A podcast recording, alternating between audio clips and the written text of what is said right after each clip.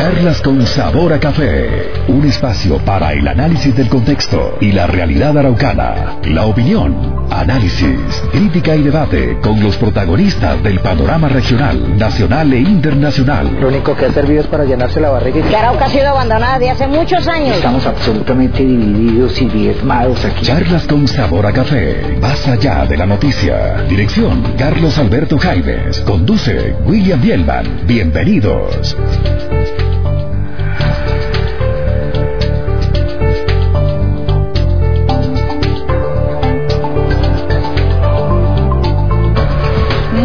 Muy buenos días, bienvenidos a Charlas con Sabor a Café, el programa de las mañanas en Arauca, opinión, análisis, crítica y debate para todas las personas que están muy atentas, por supuesto, a todo lo que sucede en la tierra del Joropo, Meridiano 70, originando para todos ustedes desde la emblemática Avenida Ciudad de Arauca.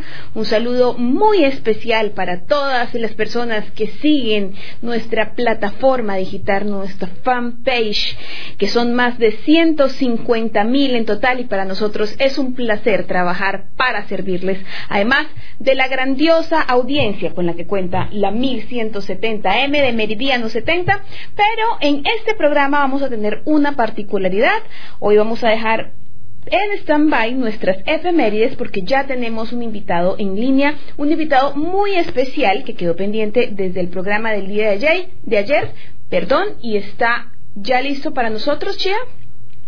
Bueno, con los muy buenos días saludamos al señor director de la Unidad de Salud de Arauca, doctor Edgar Contreras. Bienvenido a Charlas con Sabor a Café.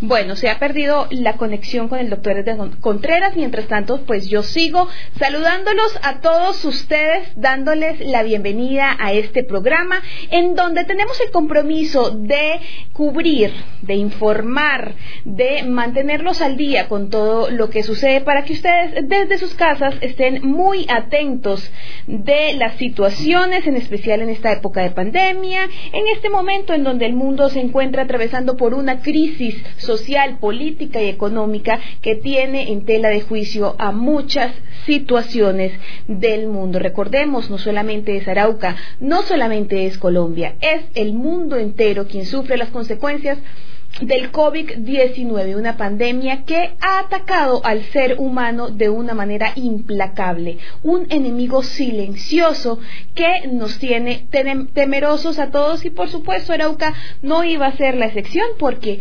lamentablemente en este departamento la pandemia nos ha tomado por sorpresa. Por eso queremos que ustedes conozcan de primera mano todo lo que sucede en Arauca, todos los avances que se han realizado, todas las, acciones que la Unidad de Salud de Arauca pues ha venido adelantando y todas las autoridades pertinentes. Aquí el día de ayer mostrábamos varias eh, situaciones que se presentaban.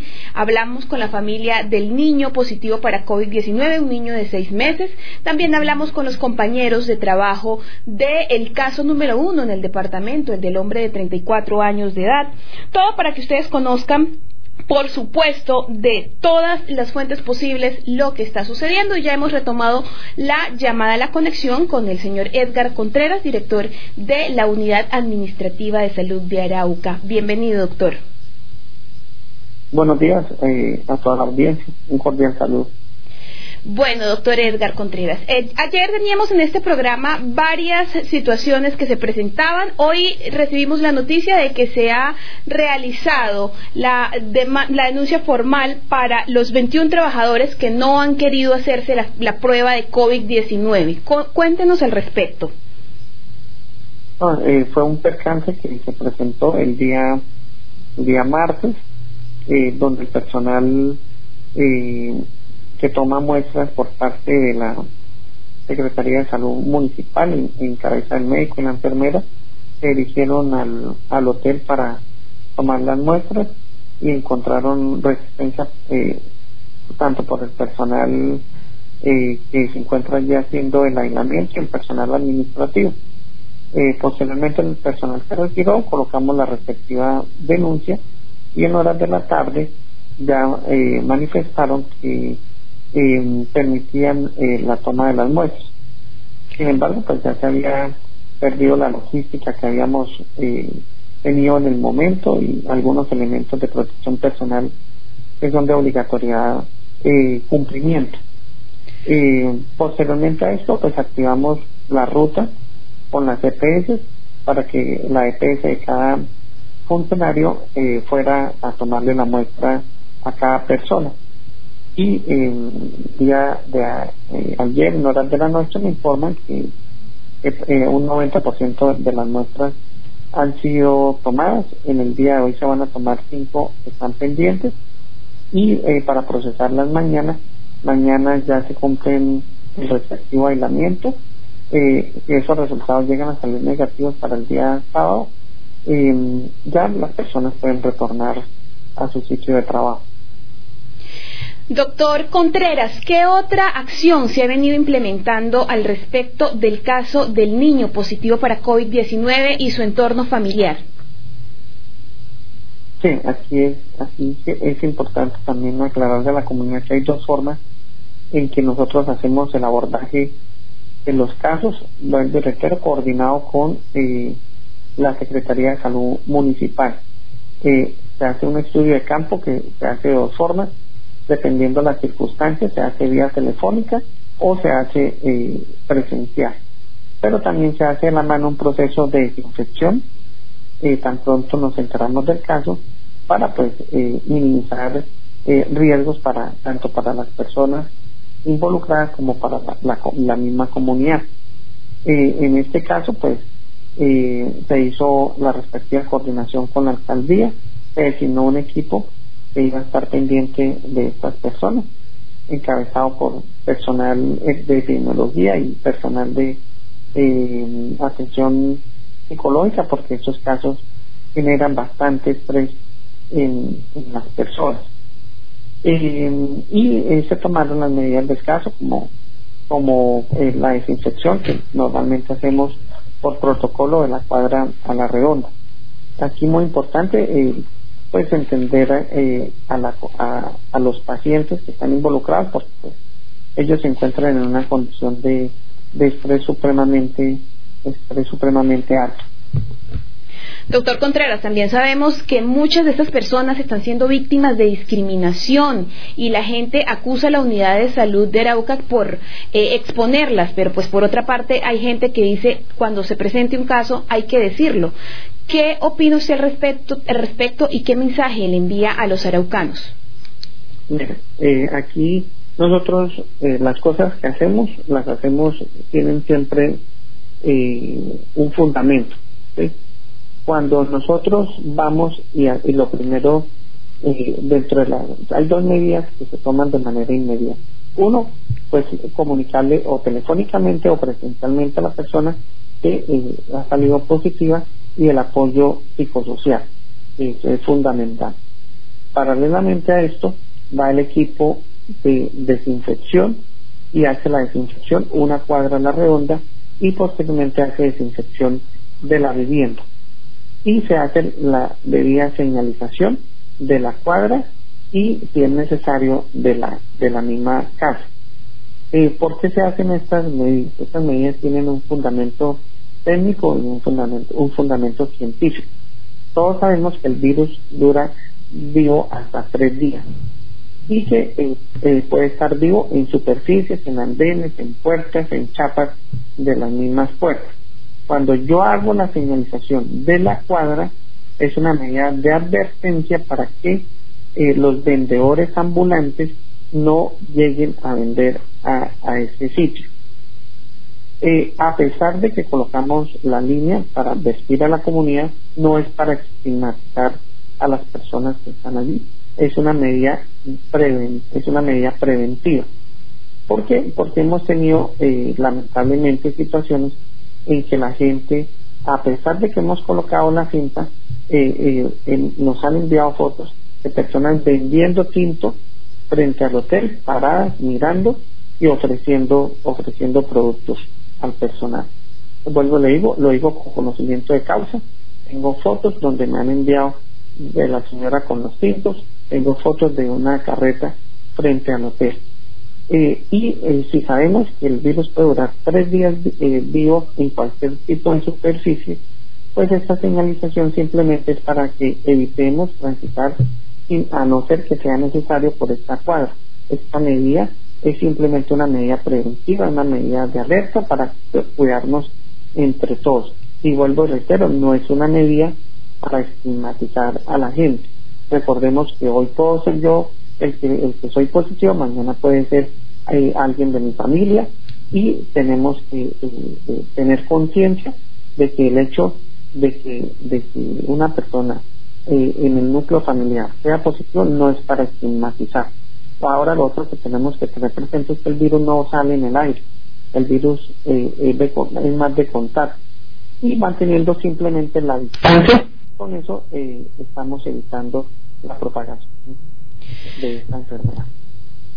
Doctor Contreras, otra otra pregunta ya para finalizar. El tema de las de las pruebas tiene a la gente también muy preocupada. Nosotros ayer eh, averiguamos y nos decían que el virus debe eh, medirse o la prueba debe realizarse después de siete días del contacto y que además también debe realizarse mediante pues el círculo más cercano primero, de allí cuando se tengan los, los resultados se sigue al siguiente, esto porque muchos vecinos de, de, de las personas contagiadas, del niño específicamente, dicen a nosotros no nos han hecho pruebas. ¿Qué decirle a las personas que están esperando las pruebas porque tuvieron un contacto con el niño? Lo, primero es eh, el, el, llamado a la prudencia con los comentarios que, realicemos.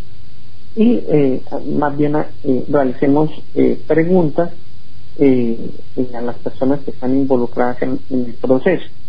¿Por qué? Porque esto causa desinformación. La primera desinformación que hubo fue acerca de la si era positiva o no era positiva la prueba, poner entredicho la prueba. Eh, esta prueba eh, fue procesada por el Instituto Nacional de Salud.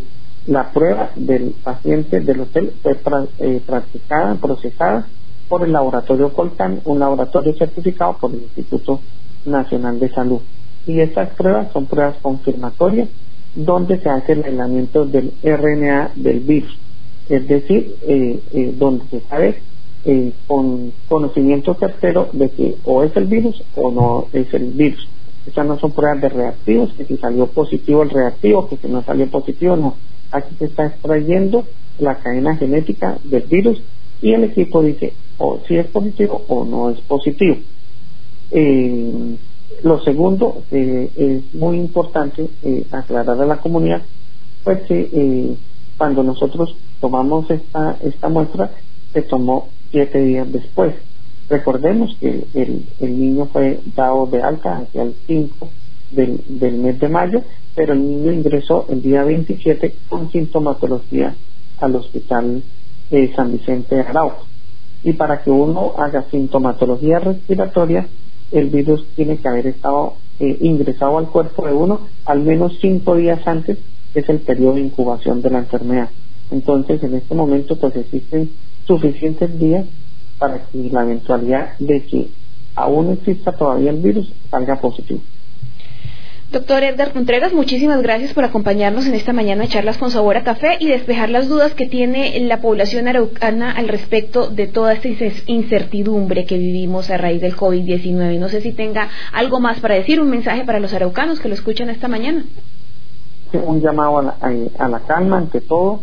Eh, no estigmaticemos a las personas, recordemos que eh, hoy eh, puede ser un vecino, mañana podemos ser nosotros mismos. Eh, lo importante es seguir las indicaciones que se den al respecto y recordemos que esto es un trabajo en equipo, en el que trabajando en equipo muy probablemente vamos a salir entre toda la comunidad araucana adelante. Doctor Contreras, eh, aquí un oyente me, hace una pregunta rápidamente y, es, pregunta la gente ¿Qué se está haciendo para identificar el foco de contaminación o la raíz del contagio de este niño de seis meses? Un niño pues que no puede valerse por sí solo y que necesita em, ayuda para vivir su vida. ¿Se sabe hasta el momento de dónde, en dónde el niño contrajo el virus? Sí, eh, hicimos toda la trazabilidad eh, con el apoyo y la colaboración de la familia también aprovechamos para darle el, agradecimiento que ha sido muy, muy receptiva y muy colaboradora.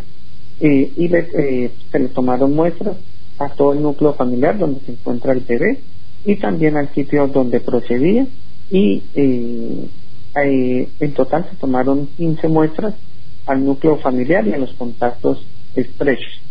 Vuelvo y reitero, existen posibilidades de que la prueba salga negativa porque pues ya han pasado más de más de 14 días desde que hubo síntomas en el pacientito y existe la posibilidad de que ya el tema de la enfermedad ya resuelva. Esto es importante dejarlo claro en la comunidad porque pues las pruebas que estamos tomando del 27 a la fecha pues ya han pasado ya han pasado más de 14 días y existen posibilidades de que los resultados sean negativos pero para tranquilidad la comunidad tomamos 15 muestras a los contactos estrechos, es decir, a la familia del bebé, y también eh, tomamos 22 muestras al personal sanitario que estuvo en la atención del, del bebé. Las 22 muestras del personal sanitario del Hospital San Vicente salieron negativas, fueron procesadas el día de ayer y el día de hoy ya inició el procesamiento de las 15 muestras de los contactos estrechos el llamado a la comunidad es que ya se tomaron las muestras, se están procesando y algunas han salido negativas y tan pronto tengamos la totalidad de los resultados, pues vamos a estar informando a la comunidad. Doctor, muchísimas gracias. Un feliz día para usted y pues seguimos acompañando todo este ejercicio en aras de que la gente conserve su tranquilidad. Bueno, él es el director de la Unidad Administrativa de Salud de Arauca. Em, el doctor Edgar Contreras, quien pues a esta hora de la mañana, de manera muy atenta, ha recibido nuestro llamado y nos ha contado cómo a todo el proceso de control del COVID-19 en el departamento de Arauca, en especial Arauca, la capital. Y bueno, ahora sí nos vamos después de esta introducción tan interesante que estaba pendiente desde el día de ayer, en donde quisimos eh, hablar del tema de una manera totalmente completa y pues nos hacía falta, por supuesto, la opinión del director de la UAESA. Entonces, sí, ahora sí, vámonos con las efemérides del día. En charlas con sabor a café, la efemérides del día. En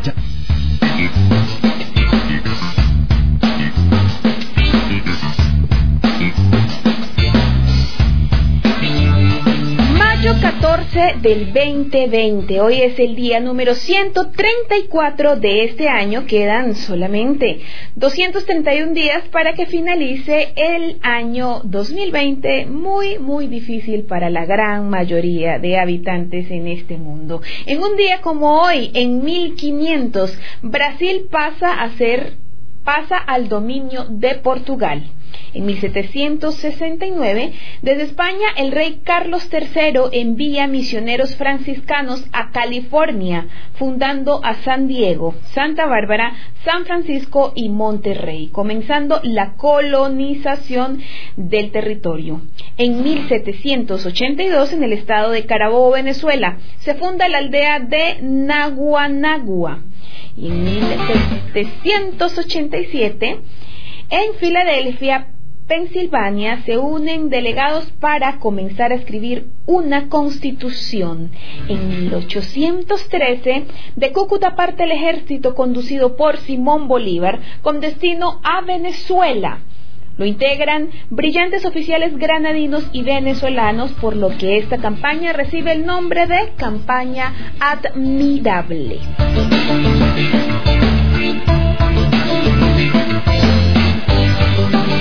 En 1870, en Nelson, Nueva Zelanda, se juega el primer partido de rugby entre el Colegio Nelson y el Nelson Rugby Football Club. En 1897, en Italia, el físico Guglielmo Marconi hace su primera transmisión telegráfica sin hilos.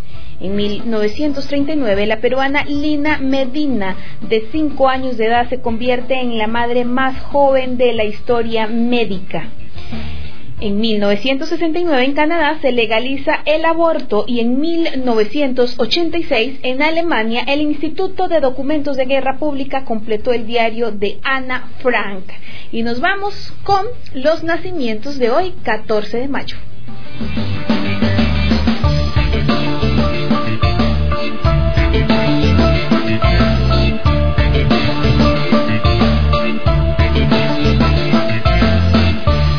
En 1944, George Lucas, productor y cineasta estadounidense, creador de La Guerra de las Galaxias, e Indiana Jones, nació un 14 de mayo este señor en 1947, Gonzalo Rodríguez Gacha, narcotraficante colombiano más conocido, con el seudónimo de El Mexicano. En 1951, Robert Zemeckis cineasta estadounidense, director de Volver al Futuro y Forrest Gump. En 1967, Kiara, cantante, actriz y abogada venezolana.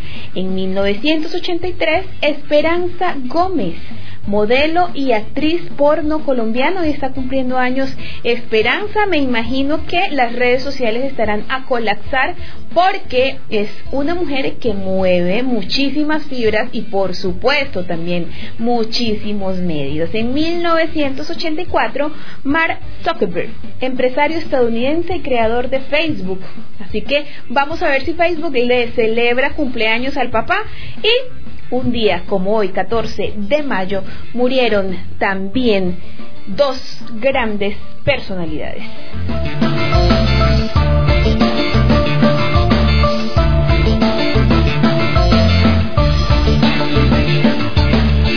En 1998 murió el cantante cantante, uno de mis cantantes favoritos, Frank Sinatra, cantante y actor estadounidense, quien habría nacido en 1915. Y en el 2005, B.B. King, un músico, cantante y compositor, compositor estadounidense. Hoy celebramos a nuestro santo católico San Cartago de Lismore y la frase del día es la siguiente.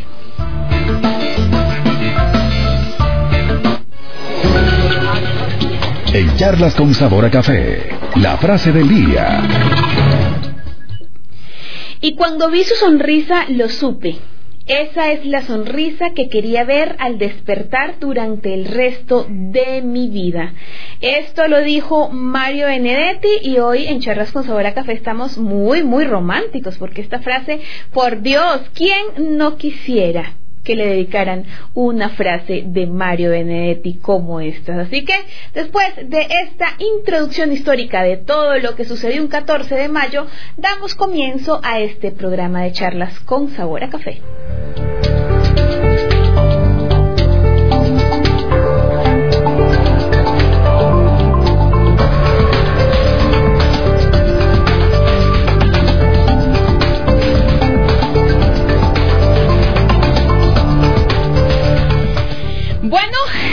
Cosas han sucedido en las últimas 24 horas. Nosotros, como les comentábamos anteriormente, el día de ayer tuvimos la oportunidad de dialogar con la familia del menor que ya dio positivo a COVID-19, familia que gracias a Dios ya se le ha hecho todas las pruebas requeridas.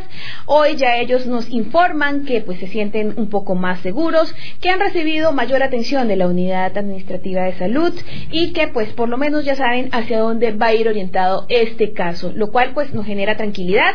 Seguimos pidiéndole a la gente también muchísima mesura, muchísima tranquilidad, muchísima comprensión, solidaridad respecto al caso, como lo decía el señor Edgar Contreras, no sabemos si el día de mañana será uno de nuestros familiares o seremos alguno de nosotros y esto no es fácil, es algo que realmente nos tiene a todos muy asustados y nos tienen medio de una incertidumbre por la sencilla razón que nunca antes el mundo había tenido que experimentar una situación similar. Así que este es el caso de eh, la familia del menor, pero también ayer estuvimos hablando con los compañeros de trabajo del caso 1, el hombre de 34 años de edad que se encuentra alojado en un hotel junto con 21 trabajadores.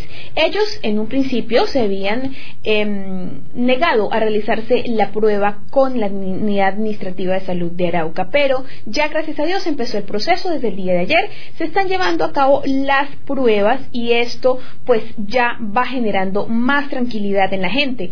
Gente que debe tener claro que ahora más que nunca debe implementar y fortalecer todas las normas, todos los requerimientos que ya debemos tener claros, uso de tapabocas, antibacterial, desinfección, lavado de manos, en fin, ya todo lo que ustedes saben y que tenemos meses, meses y meses repitiendo. Entonces, pues, a pesar de que ya tenemos en Arauca dos casos de COVID-19, ya hoy 14 de mayo pues todo amanece un poco más claro, un poco más tranquilo y la gente pues ya sabe hacia dónde va dirigido el proceso, cuál es el protocolo, qué es lo que debe hacerse, qué es lo que no debe hacerse y lo más importante que se está trabajando para identificar el foco de contagio de las dos personas que portan el virus en la ciudad capital del departamento de Arauca.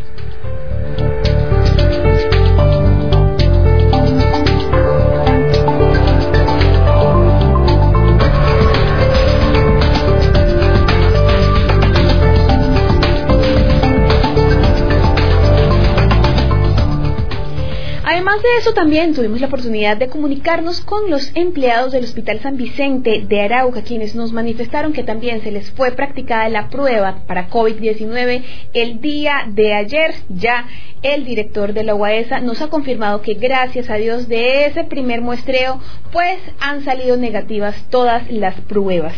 También esperamos que a lo largo del día nos indiquen cuáles serán los resultados del familiar del niño, pues también se han comunicado con charlas con Meridiano 70 muchas personas, muchos vecinos que se encuentran muy preocupados porque todavía no se le han realizado las pruebas.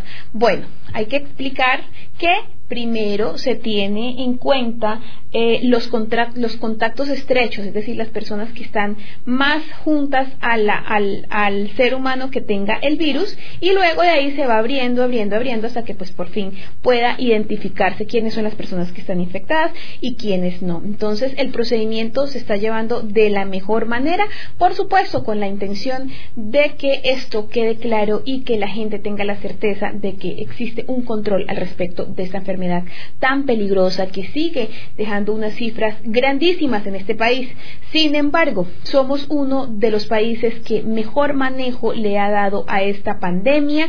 Gracias a Dios, a pesar de que han sido muchas las pérdidas humanas, pues hay que decirlo, hemos logrado hasta donde vamos llevar las cosas de muy buena manera y esto nos obliga a seguir manteniendo todas las medidas, a seguir exigiéndonos a nosotros mismos y como hablábamos ayer con el director de epidemiología de la UAESA, nada de lo que se haga es una exageración, señores. Es el momento de ponernos la mano en el considere y entender que es una situación que nos pone a todos en riesgo. Por primera vez en el mundo, todas las personas tenemos el mismo problema ¿Cuál es el problema? Ser contagiados por el COVID-19 y no tener la oportunidad de acceder a un servicio médico decente que nos permita pues combatir el virus de la mejor manera. Seguimos esperando entonces los resultados. También estamos muy atentos de los resultados de em, los trabajadores del hotel quienes ya se le hicieron las, las, pruebas a tiempo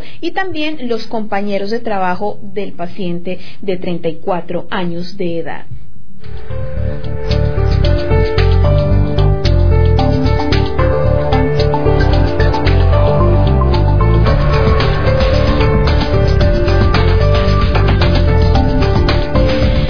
por otra parte, nuestra compañera Cindy Martínez también estuvo muy activa averiguando cómo se está manejando el tema del COVID dentro de la cárcel de Arauca. ¿Por qué? Porque precisamente es mucho el miedo que gira en torno de esta enfermedad, más teniendo un reflejo como la situación que se presentó en Leticia, en el Amazonas, en donde estaban sin virus y de un momento a otro todo se desató. Ya hoy por hoy hay más de 80 eh, presos que portan el virus, entonces es muy importante que en estos lugares donde existe aglomeración, pues se haga un manejo muy, muy responsable de esta situación. Así que ya en la nota que ustedes vieron y en la ampliación que se le dio en el noticiero, también vieron que gracias a Dios se está organizando todo. Vamos a mostrar un poquitico, chía, para que la gente pues también sepa que todo se está llevando de la mejor manera.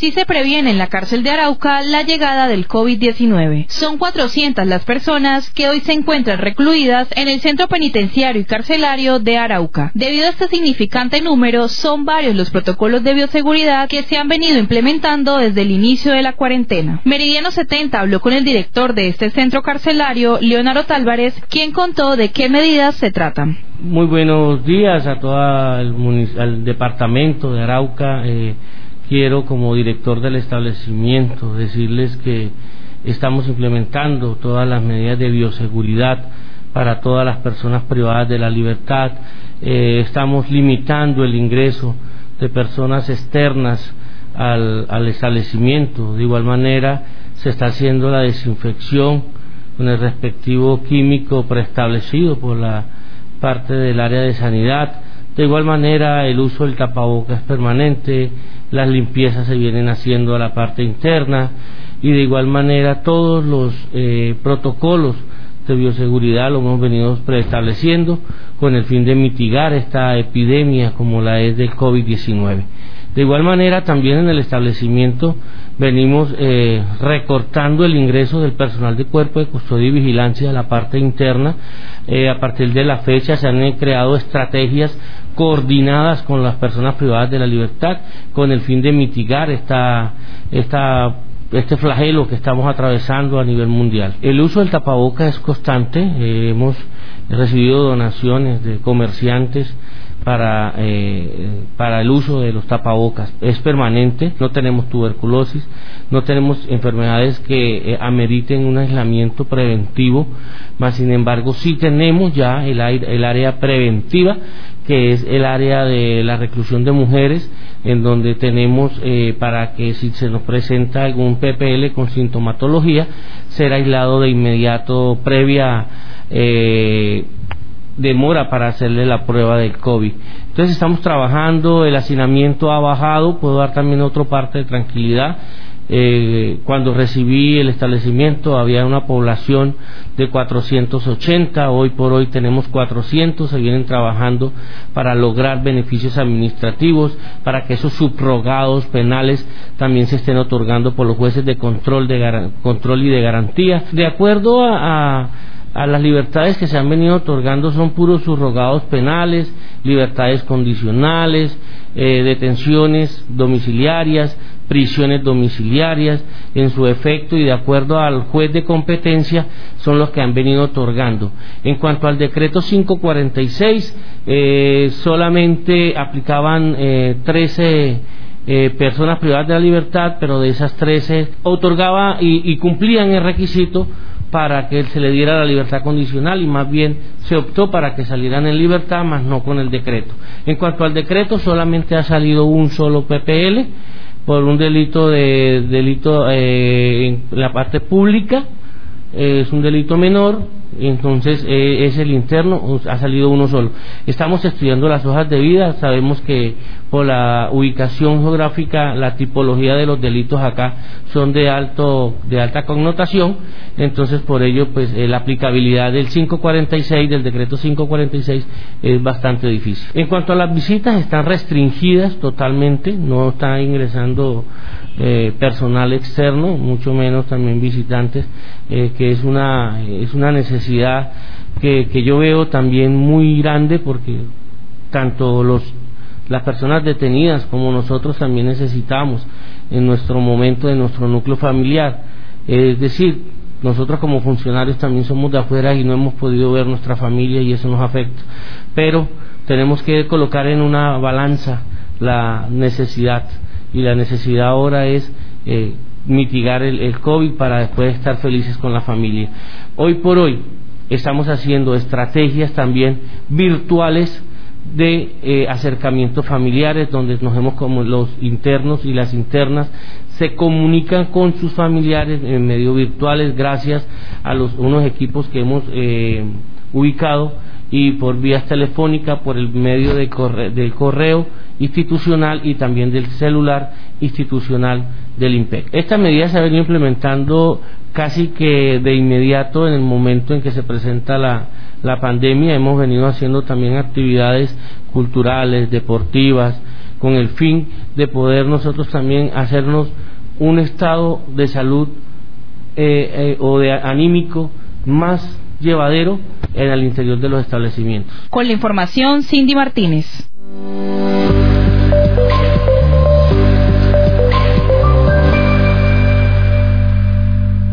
Bueno, ahí tienen ustedes, este es el manejo que se le está dando al COVID-19 aquí en nuestra caja de comentarios, pues nos llegan eh, mensajes de personas que consideran que lo que se está diciendo al respecto del manejo del COVID-19 pues es mentira.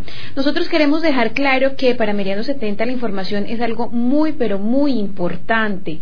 Nosotros no somos un espacio generado para crear cortinas de humo o para eh, alcahuetear cosas que se estén haciendo de mala manera. Sencillamente el día de ayer tuvimos dos denuncias muy contundentes, muy delicadas, que obligaban a que la, unidad administrativa de salud de Arauca pues nos respondiera y ya nos han respondido. El manejo que se le ha dado es el pertinente de acuerdo a la norma. Si existen algunas otras cosas con las cuales ustedes dentro de su comunidad se encuentren en duda o tengan muchas eh, inconsistencias al respecto, por supuesto para eso estamos nosotros para despejarlas, para informar, para buscar a la fuente, al funcionario, a la entidad y que ellos a su vez pues cumplan la función primordial de todo esto, que es brindar la información y el acompañamiento a todos los araucanos. Recuerden nuestras líneas 885-2824 o el 314-316-3734 y pueden ustedes hacer sus denuncias y por supuesto pues llevar esto de la mejor manera. Aquí trabajamos por la verdad y por supuesto para que a esta pandemia se le dé el manejo pertinente. Con los muy buenos días saludo a mi compañero William Bielman que ya se encuentra aquí en la mesa de trabajo de charlas con sabor a café. Buenos días Crisma, buenos días a toda nuestra audiencia. Hoy aquí en charlas con sabor a café muy activa también desde muy temprano eh, con lo que fue la emisión central de Meridiano 70 Noticias. Los saludo a todos quienes nos escuchan por el día 1170 y también a quienes están conectados por la transmisión en Facebook Live y todas nuestras plataformas digitales. Muy oportuno la respuesta que han dado las autoridades en salud frente a la numerosa cantidad de inquietudes que se, se ha hecho a la comunidad en cuanto a los hechos que rodean esos casos de COVID aquí en la capital araucana. Primero, el del que de la persona que pretendía ingresar a laborar en Caño Limón, el hombre de 34 años de edad, y con el caso que ha generado más inquietud, eh, temor a su vez, es el menor de seis meses de edad, del cual ya tuvimos conocimiento y hablábamos mm, profundamente con sus familiares, con el mismo trabajador que están allí hospedados en el hotel, también hablábamos con ellos y en parte ya hoy se ha ido avanzando en esta situación de la aplicación de pruebas a algunas personas, esperando, a pesar de las dificultades que sean eh, penosas eh, por el tema de la discusión, de que sí me dejo aplicar la prueba, de que no, de la opinión en general de la comunidad con respecto a que eh, la unidad de salud no está actuando debidamente o si está actuando debidamente. A pesar de todos estos problemas es importante destacar que ojalá para el departamento de Arauca esto no pase de aquí y que para la capital araucana aún más esto no pase de aquí. Recordemos cómo estamos mm, débilmente en cuanto a atención a salud, que ya de por sí las EPS de la parte privada, las EPS no le brindan a uno una correcta prestación del servicio en salud. Y en cuanto a la parte pública, en este caso, pues el Hospital San Vicente de Arauca ya como sabemos tiene sus dificultades. Eh, dificultades que vimos y registramos durante los últimos cuatro años. A inicios de este año también hemos registrado las dificultades por parte y cuenta de sus trabajadores que han manifestado cómo la están pasando allí, porque a veces no tienen insumos, implementos tan básicos como guantes, carecen de ellos. Los pañitos de agua tibia, como les digo yo, son en donde, bueno, se reúnen, hablan, llegan a un acuerdo, se soluciona, pero posteriormente a los meses, dos, tres meses, cuatro meses, nuevamente sigue la problemática en la salud. Entonces, ¿qué pasa aquí?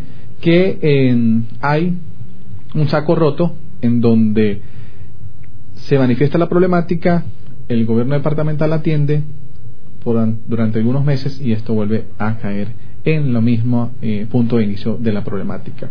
Muchos cuestionan también sobre la poca voluntad de o compromiso del personal allí en el Hospital San Vicente de Arauca para eh, buscar facturar los servicios que presta esta entidad en salud, pero también a su vez queda reflejado que cómo se presta un servicio óptimo si carecen de ciertos elementos. Entonces este es el eterno debate que también ha dado mucho de qué hablar en redes sociales y que hoy traemos a la mesa en cuanto a las inquietudes que ha dejado la comunidad allí muy inquieta sobre esta situación. La otra parte que tenemos que destacar, si estamos atendiendo los araucanos las medidas dadas por el gobierno nacional, por el gobierno departamental y por el gobierno municipal, si estamos cumpliendo con esto, porque a veces es cuestionado el mismo cuando en mañanas es impresionante el número de personas que están en la calle, que pareciera que no están cumpliendo el pico y cédula, que pareciera que incluso más de dos personas de un núcleo familiar están saliendo a realizar sus diligencias cuando esto no debería ser, no debe ser así, solamente para abastecernos de alimentos. Entonces, estos es otro de los temas sobre qué tanto eh, está colocando de su parte las autoridades. Bueno, ya sabemos, y son muy cuestionadas por lo mismo, si lo hacen bien o si lo hacen mal, pero ¿qué tanto hay que dejarle el trabajo a ellos si nosotros mismos no estamos quedándonos en casa, no estamos cumpliendo el pico y cédula, no estamos usando el tapabocas, permitimos aglomeraciones de más de 10 personas. Entonces, así como exigimos y le damos duro a las autoridades para que hagan algo, para que cumplan su función, pues tenemos que darle duro a la gente que estén cumpliendo en esta situación. Y uno de los mensajes de reflexión que ha llevado a esto ha sido, y que ah, muy oportuno el informe es nuestra compañera Cindy, allí donde los mm, privados de la libertad han manifestado también a través de la música, de la composición, de esa música llanera, cómo prevenir el coronavirus. Entonces, queremos regalarles a ustedes este trabajo que realizamos, eh, que contó pues con el aval, el permiso del INPEC para poder ingresar allí bajo unos protocolos de seguridad.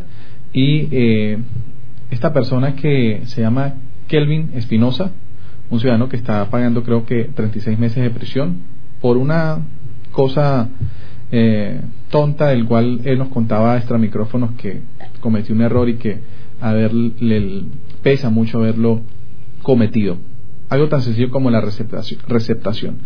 Y eh, un delito que puede ser excarcelable, nos contaba, nos contaba ahí también el director que eh, es también ciudadano venezolano, que está pagando una condena para quienes creen que el sistema judicial y las cárceles pues no están, no están mm, cayéndole con todo el peso de la ley a los, a los venezolanos que incurren en delitos, pues esto sí está comprobado. Así que este es el venezolano que está allí pagando una condena de 36 meses de prisión por el delito de receptación y que nos ha contado que ha colaborado mucho en el tema de la biblioteca, de los gimnasios, de otros trabajos allí que realizan los internos y que pues su condena podría rebajar. Entonces tenemos el videoclip musical que le hicimos a estas dos personas que están allí en, en la parte en los techos de la cárcel de Arauca, en, ¿qué sería? ¿La terraza? Sí, como la terraza. O la azotea. Me imagino que, que con la intención, por supuesto, de en medio de, de, de, una cárcel, que pues no va a ser bonita, ningún, ni siquiera la catedral de Escobar era bonita, eh, pues quisieron, me imagino, brindarle a los araucanos un escenario natural y bonito en este concepto, lo cual me pareció pues también muy llamativo. Y con una letra compuesta por la misma persona que la canta, Kelvin Espinosa, como les decía al inicio, sobre lo que debemos hacer nosotros, los ciudadanos, para cuidarnos frente al coronavirus. Escuchemos. ¿Qué se hizo Chía? ¿Dónde está Chía? Sí, el video. Tenemos el video. Presentemos el video a continuación de eh, cómo el, el, compositor este de, privado de la libertad nos manifiesta a través de la letra y el canto lo que debemos hacer para prevenir el coronavirus.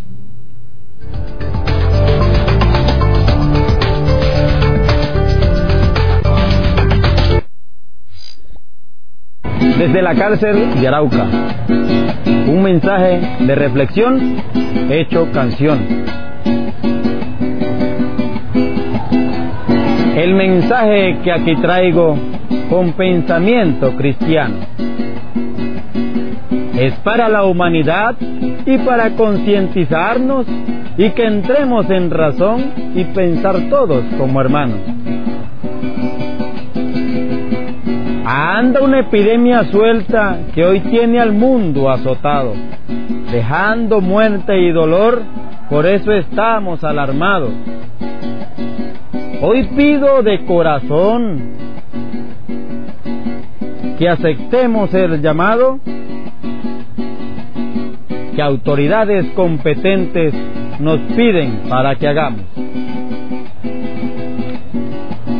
Con colaboración tuya y mía al COVID-19, así como lo han llamado.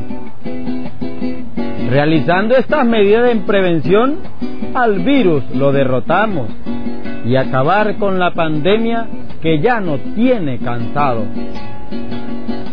Por lo menos cinco veces al día, lavémonos las manos con desinfectante o jabón y con una toalla limpia las mismas nos las secamos.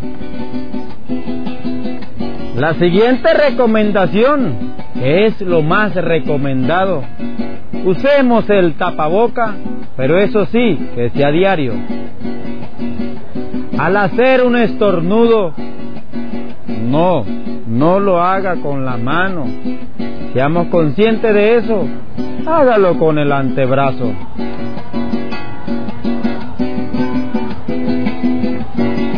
Vamos a quedarnos en casa y con la familia compartamos. Cumplamos la cuarentena. Evitemos ser contagiados. Si por causa usted se siente algún síntoma de resfriado, una gripe o una tos, o para respirar se le siente complicado, visite a su doctor o llame al 125, que es el número asignado.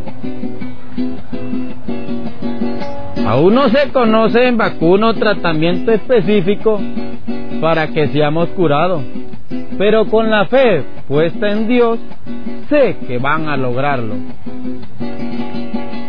Tratemos de no asistir a sitios aglomerados donde haya más de 10 personas, porque se corre con el riesgo hmm, de que salga contagiado.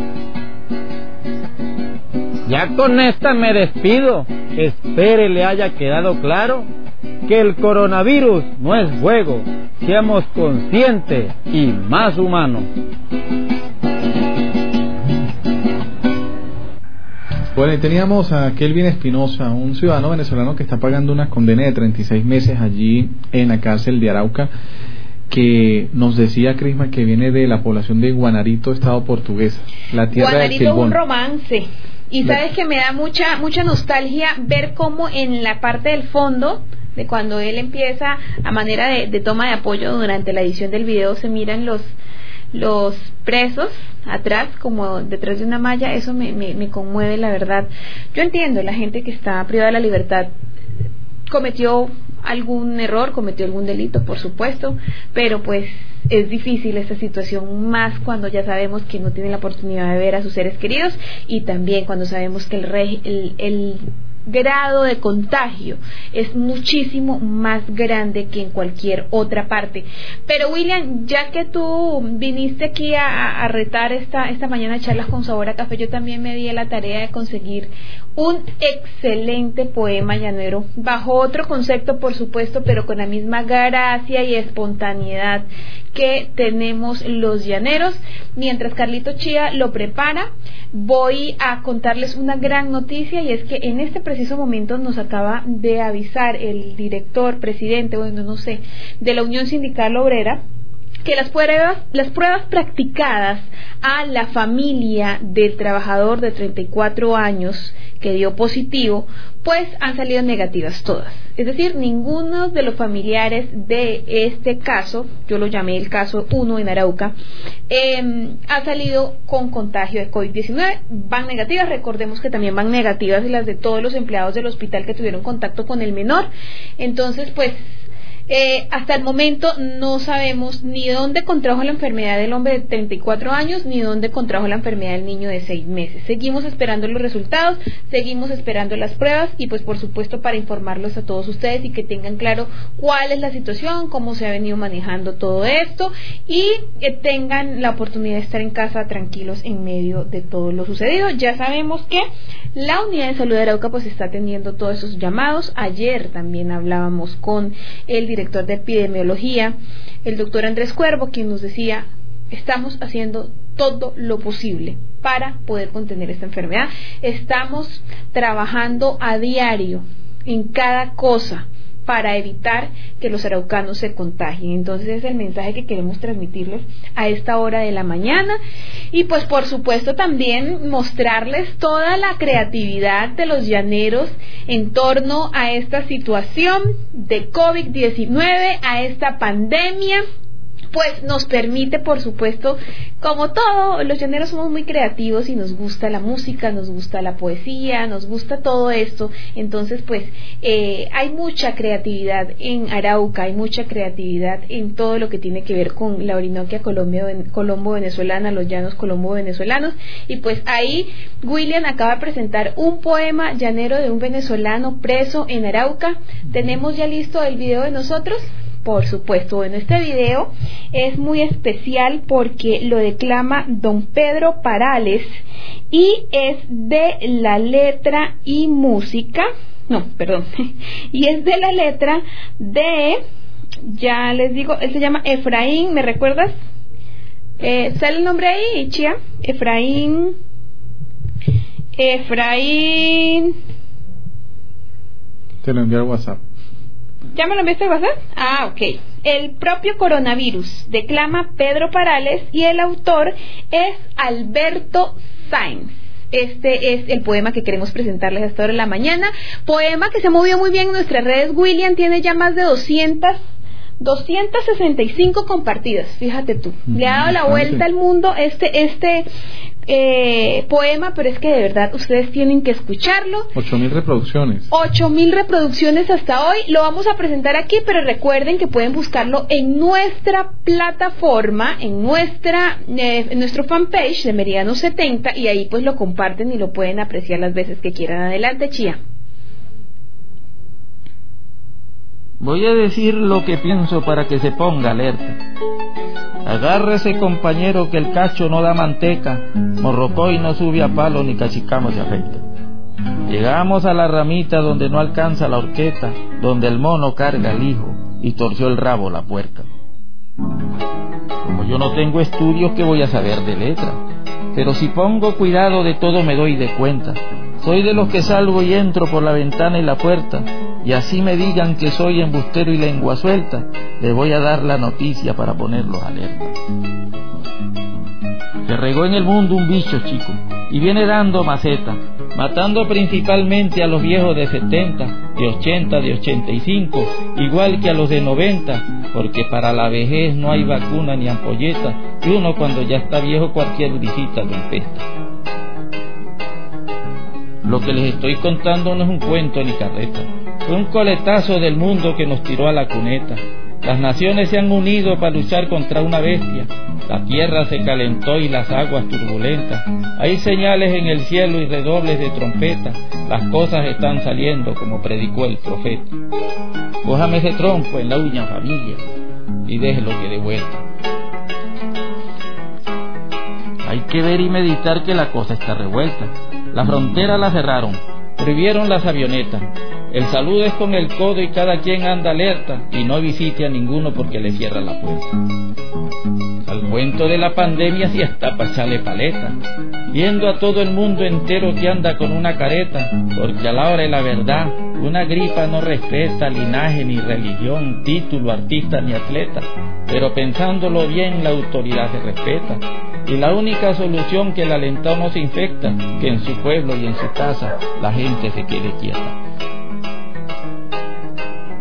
Yo a veces pienso las cosas y me pongo a darle vuelta, que las potencias del mundo son las que montan su orquesta y que la humanidad baile al ritmo que se presenta. Pero pensándolo bien, mirando y sacando cuenta, ¿cómo será el tallonazo después que pase la fiesta? Yo como vivo en el campo la economía no me afecta, porque en mi rancho llanero no falta la carne fresca. Tengo mi buen conuquito, un perro y una escopeta y una puntica de ganado comiendo en una calceta. Quien está acabando el mundo son personas avarientas, que entre más tienen más quieren contaminando el planeta, pensando que con la plata sube al cielo y se presenta, vela por la billetera y mi Dios le abre la puerta y les vende una mansión con beca, carro y sirvienta. Sin más hacer comentario para no alargar la cuenta, el que escribió este poema no es cantautor ni poeta, es un humilde llanero que anda en una bicicleta, respirando el aire puro del río Arauca y del Meta. Es un humilde llanero que anda en bicicleta respirando el aire puro. ¿Cómo era la última frase?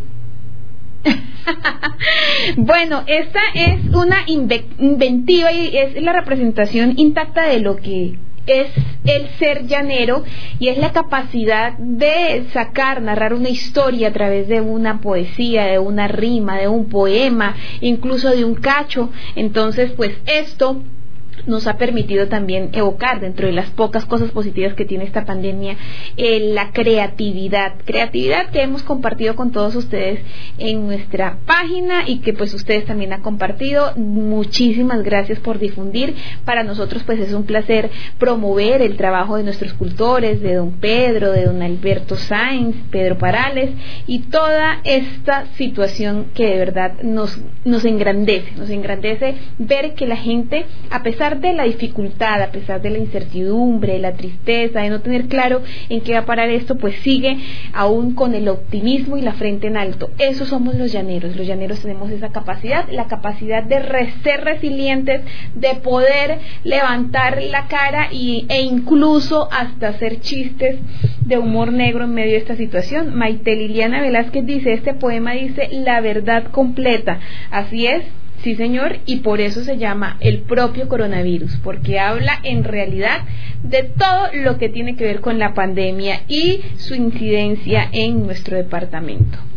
Y la creatividad que no solamente se queda en lo musical, Crisma, sino también en lo literario, en lo científico, porque hemos visto también propuestas de jóvenes araucanos profesionales en atender Mm, varios requerimientos que son propuestas también que nacen de los corazones de esas mismas personas, como por ejemplo el caso del joven allí en Tame, Omar, que recupera una ambulancia y que además de esto viene desarrollando proyectos para que las clases virtuales de que tienen que ver con enfermería se mantengan a través de eh, lo que simula un brazo y la toma de la sangre y todo, todo por el estilo.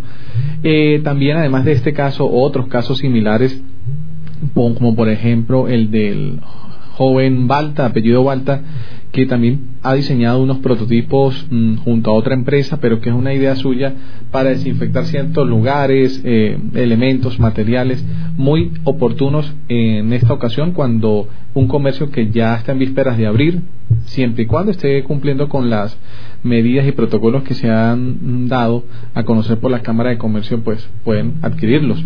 Y es importante entonces porque la creatividad ha salido a relucir durante estos días de cuarentena en cuanto a lo que te mencionaba, lo musical, lo literario, lo científico, lo de investigación, incluso hasta de diseño, porque vemos mm, tapabocas que vienen estampados con cualquier clase de logos, diseños alusivos a sus empresas o alguna representación que les guste mucho.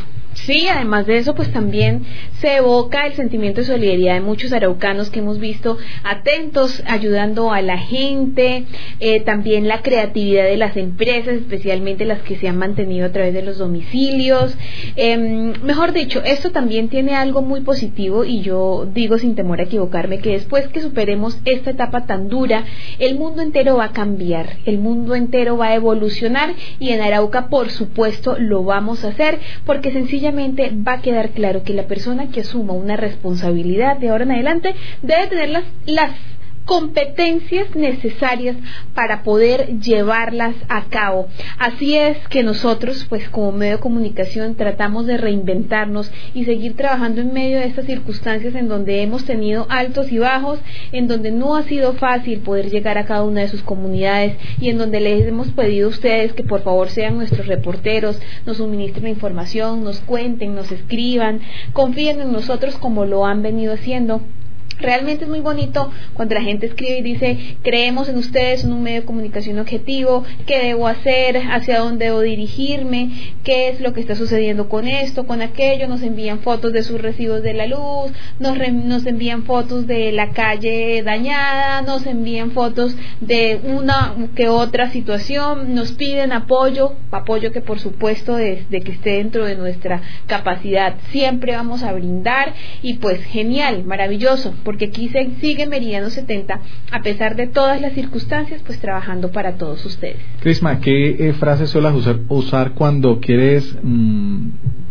darle a conocer a alguien algo, pero que es a su vez como chistoso y tiene cierto toque de, de, de descaro? como por ejemplo que nos inventemos una sección para echarles con sabor al café como que qué tal esto que genera algún tipo de, de, llamado de atención por algo que debería ser ejemplo para el resto. ¿Qué se te ocurre? No sé. Mm. ¿Qué le parece? Que tengo una noticia muy particular que eh, pasó y es precisamente la alcaldesa de Sucre. Bueno, pues, en irreverente le decimos para bolas. Ok, para bolas. Bueno, vamos a, mientras tanto vamos a ponerlo, ¿qué tal esto? Aquí en, en Charlas con Sabor a Café. ¿Cómo te parece que la alcaldesa de Sucre fue suspendida? Por nada más y nada menos que asistir a una fiesta durante la cuarentena. Se trata de Elvira Julia Mercado, quien fue suspendida por tres meses. La Procuraduría realizó esta acción y ella es alcaldesa del municipio de Sucre, de Sucre, en el departamento de Sucre, por presuntamente incumplir la cuarentena para asistir a una celebración. La funcionaria es primera autoridad en el país en ser suspendida por incumplir el aislamiento obligatorio. Participó en una fiesta entre el 3 de mayo del 2020 hasta el amanecer del 4 de mayo, en la que al parecer participaron servidores mm, de la alcaldía y del Hospital Santa Catalina, detalló la Procuraduría. ¿Cómo le parece? Y el sábado 4 de mayo fue publicado en las redes sociales un video en el que aparece la alcaldesa bailando en una fiesta en la que había más de 15 personas y que ocurrió durante la cuarentena que comenzó el pasado 25 de marzo. En ese sentido, la Procuraduría manifestó que la suspensión obedece a que la permanencia en el cargo de mercado posibilitaría la reiteración de la presunta falta disciplinaria. Así que, muy importante, y aquí está la fotografía. Me imagino que esto te, no sé, te recordará algo.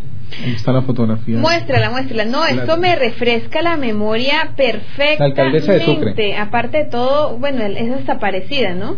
Porque aquí en Arauca también tuvimos una situación similar, situación que pues eh, evocó muchos sentimientos, nos ganamos muchas enemistades, en especial, en especial yo, cuyo único delito fue vivir al frente de la casa de la señora hermana del gobernador, quien pues quiso celebrar sus cumpleaños y luego se molestó cuando la policía llegó a hacerle un llamado de atención.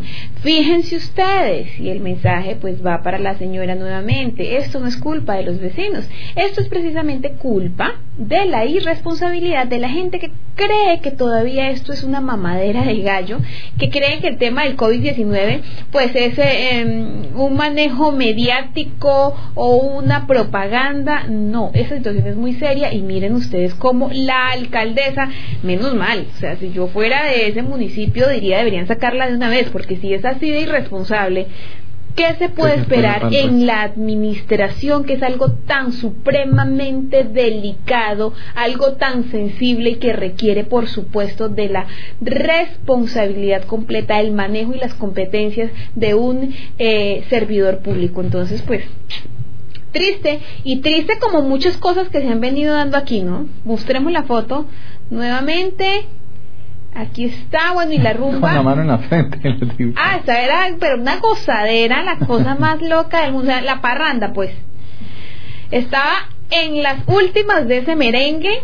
Qué bueno, fiesta que por supuesto le debió haber salido bastante cara, ¿no? Aquí dice la Procuraduría que, eh, la, bueno, la fiesta que desde, desde la noche del 3 de mayo se fue de amanecer hasta el 4 de mayo, según la Procuraduría. Elvira Julia Mercada, alcaldesa del municipio de Sucre, en el departamento de Sucre, suspendida por tres meses de su cargo por asistir a una fiesta durante la cuarentena. Es la sección que vamos a buscarle el nombre, Crisma. ¿Qué tal esto? ¿Qué les parece? Mm, mm, no sé, pues digámosle a nuestros seguidores que nos ayuden, nos, nos ayuden con alguna idea, porque pues definitivamente aquí uno piensa tantas cosas que termina eh, eh, olvidando las cosas básicas que aprende dentro de la cultura llanera. existen muchas expresiones para definir algo que, que definitivamente uno no entiende. Y aquí deberíamos tener una sección no solamente para lo que ocurra en el país completo, sino en especial, especialmente en Arauca. No sé, William, si tuviste la oportunidad de ver a una profesional de la salud que escribió en Twitter, adivinen quién será la encargada de hacer las pruebas de COVID-19. Punto. Y ahora sí me la van a pagar por no haber salido. Por haber salido. Yo, yo leí eso ayer y yo decía, perdónenme, ¿qué tiene en la cabeza alguien que hace eso? Esa platica en la universidad se le perdió. Perdónenme la toxicidad, pero es que definitivamente la gente muriéndose del pánico, el mundo entero generando víctimas de una pandemia aterradora que sigue arrebatando vidas humanas y hay gente que se dedica al tema de la salud burlándosele en la cara en redes sociales a las demás personas, por Dios. Y aparte de todo, pues se ponen bravos, que es lo que yo siempre digo en irreverentes, en mis editoriales irreverentes. O sea, agarran las redes sociales para hacer lo que les da la gana y cuando la gente se le viene encima, entonces se victimizan, lloran, se deprimen. No, hombre, ni siquiera uno que tiene que recibir a diario agresiones de todas partes, ni siquiera uno que tiene que lidiar con el machismo vehemente que se vive en estas tierras llaneras, se pone con shows de, de víctimas, porque estas sí son víctimas en realidad.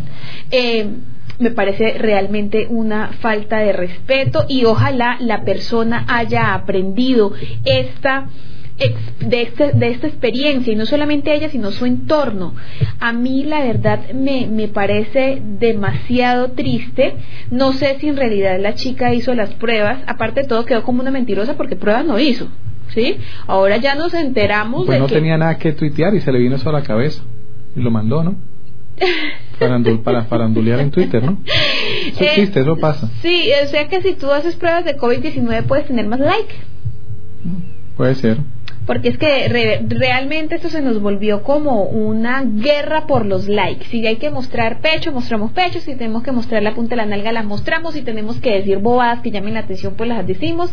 No, señores. Y menos cuando se goza de una posición tan crítica y es trabajar para la salud en medio de una pandemia Como yo digo que tiene en tela de juicio el mundo. Esta cuarentena despertó la creatividad de muchos, pero también la estupidez de otros. Ay, me encanta. Y eso quedó reflejado en lo que hemos vemos a diario en redes sociales. Esa frase me encanta porque si vamos a hablar de estúpidos, yo puedo hacer una lista espectacular.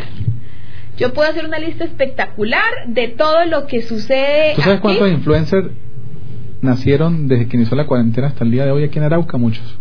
Sí. Claro que no, no, no, son influyentes en nada. Yo diría que es influencer. Bueno, o sea, no en nada, pero es el nombre solamente. Yo los llamaría como desinfluencer. Por aquí dice Flora Domínguez, desde me dice muy buenos días, mi Cris. Noemí Guzmán Rodríguez dice, si ven, por eso la gente no se quiere hacer la prueba en esos laboratorios. Tiene toda la razón. Ahí está. Tiene toda la razón Noemí Guzmán. Claro, si, la, si sale una funcionaria de ese laboratorio a burlar, es que por favor, definitivamente yo no entiendo. Y la gente pues que no quiere hacerse las pruebas, pues de cierta manera tiene razón William, porque pues si una funcionaria difunde en redes sociales, lo siguiente que yo esperaría es la lista de a quién le hizo las pruebas, porque es que aparte de todo, la señorita dice, y me van, me las van a pagar todos los que, los que, los que hayan salido. O sea, eso suena como una amenaza que los voy a denunciar por esta misma red social. Mm. No, pues eso sería la locura. Imagínense ustedes que una funcionaria de este laboratorio se dé el lujo de sacar en exclusiva los nombres de las personas que tienen o no tienen COVID-19. Esto realmente es aterrador. Bueno, 8 y 54 minutos. Hemos agradecido también, por supuesto, a quienes estuvieron en sintonía el día 1170, a Aime, nuestra señal en radio y a quienes están conectados allí en la transmisión en Facebook Live. Gracias por hacer parte de estas charlas con Sabor a Café con su comentario, su llamada, su mensajito al WhatsApp al 322-432-4355, también el número que Crisma ya les ha socializado anteriormente. Y por supuesto, los invitamos a que nos sigan en nuestro canal en YouTube. Allí están todos los videos, todo lo de Meridiano 70 Noticias, todo lo de charlas, todo el contenido que generamos aquí en radio está allí en nuestro canal de YouTube, el cual invitamos a que se suscriban y le den a la campanita para que reciban las notificaciones. Por supuesto en Instagram, en Twitter, en Facebook, obviamente nos pueden encontrar. Así que los invitamos a seguirnos. Agradecidos con ustedes por la sintonía siempre aquí en Charlas con Sabor a Café. Mañana tendremos un tema eh, también muy particular y más light, ¿no? Ya viernes, eh, recordarles que hoy el pico y cédula corresponde a los números. La pregunta se la traslado a mi amiga Crisma. No tengo ni idea, no tengo ni idea. A mí no me pregunten eso ¿A ti, qué, ¿a ti qué, qué, día te toca salir? Los miércoles. ¿Pero tu número termina en qué? Eh, mi número termina en... Cero. No, tú no sales los miércoles. Siempre has salido durante esta cuarentena el día que no te corresponde. Yo salgo todos los días porque tengo el carnet de prensa y salgo de la emisora a la casa. no estoy haciendo tú sales a realizar tus compras los días lunes. No, no es, que tengo ya tres semanas que no, no soy la que hago las compras en mi casa. Ah, Entonces, por eso pues la vida mía ha sido tres veces ah, más rutinaria ah, y muy bueno que pongas en evidencia mi responsabilidad para que todo el mundo sepa que no tengo ni idea cuándo es mi pico y cédula. Pero pues yo les explico que eh, gracias al, carnet de periodista y que me, me proporciona... A tu labor periodista, no al carnet, a tu labor. Bueno, gracias a el carnet que me proporciona mi labor de periodista bajo esta emisora, pues tengo la oportunidad de salir todos los días, que es de mi casa en el barrio San Luis hasta aquí al sector del barrio Córdoba.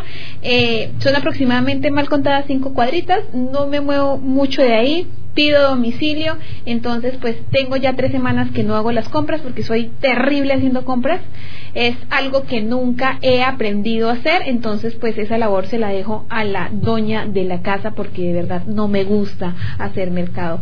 Y termino comprando chucherías entonces eh, o cosas que nunca voy a usar entonces pues eh, esa es mi situación pido disculpas públicas por no saber cuál es mi pico y cédula, pero ustedes sí tienen que estar muy pendientes de qué día les toca salir para evitar, por supuesto, que vayan a ser sancionados. Muchísimas gracias por acompañarnos en esta mañana de charlas con sabor a café.